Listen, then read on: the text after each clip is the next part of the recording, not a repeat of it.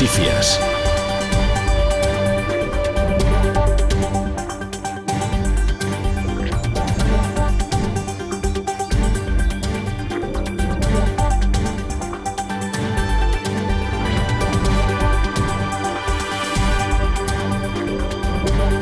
Saludos, buenas tardes. El 88.008 ha sido el número del premio gordo de la Lotería de Navidad de este año. El único punto de la provincia de Palencia agraciado con estas cifras está en Becerril de Campos, en el bar La Beetría de esta localidad. Se ha vendido solo un décimo por máquina y ha sido además para una de las trabajadoras del local. El número ha sido el gordo más alto en cifras y más tardío de la historia porque ha salido a la una y 17 minutos del mediodía. Miguel es el responsable de este local, de la localidad de Becerril de Campos. Estoy un poquitín abrumado ahora por, porque no me lo esperaba y encima de la forma que ha sido.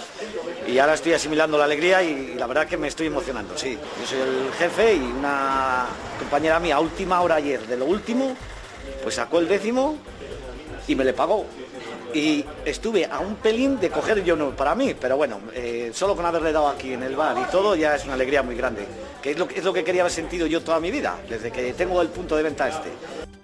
La suerte ha sonreído también a Saldaña. En la tienda de alimentación Oscar se ha vendido también por máquina un boleto del 88.979, premiado con 60.000 euros a la serie y con 6.000 euros al décimo. Escuchamos también a la responsable de este establecimiento. Pues nada, hemos dado un quinto premio, el 88.979. La verdad que muy contentos y muy felices y a ver si a lo largo de la mañana sale algún premio más.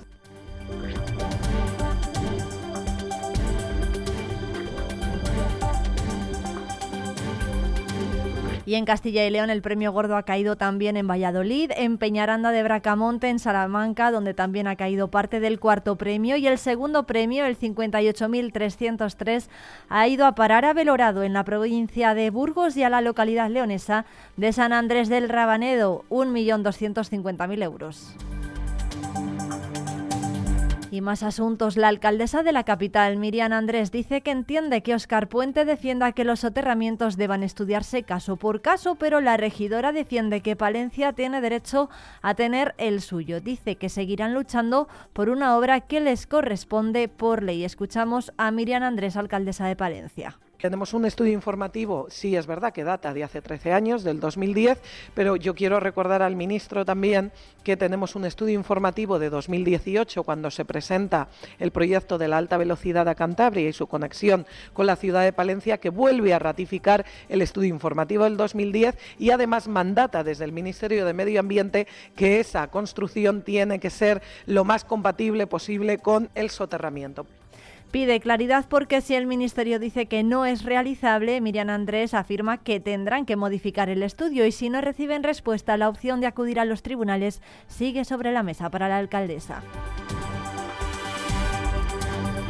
Y Palencia espera 57.000 desplazamientos por toda la provincia en la operación especial de tráfico de la Navidad que comienza a esta hora a las 3 de la tarde y que se va a prolongar hasta el domingo 7 de enero. La primera fase de esta operación termina el 25 de diciembre y para ella están previstos 574.000 desplazamientos. La segunda fase, prevista para fin de año, irá del viernes 29 de diciembre al lunes 1 de enero y la tercera fase del viernes 5 de enero al domingo 7 de enero.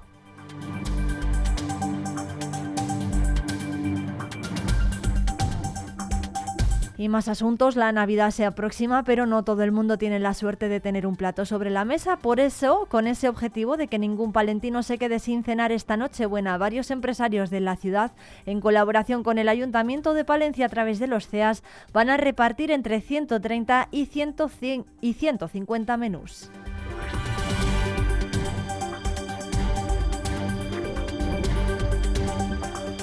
Zander Palencia y Brandon Brown han llegado a un acuerdo para la rescisión de su contrato. El club agradece su profesionalidad durante estos meses en Palencia y le desea los mejores éxitos en su futuro profesional.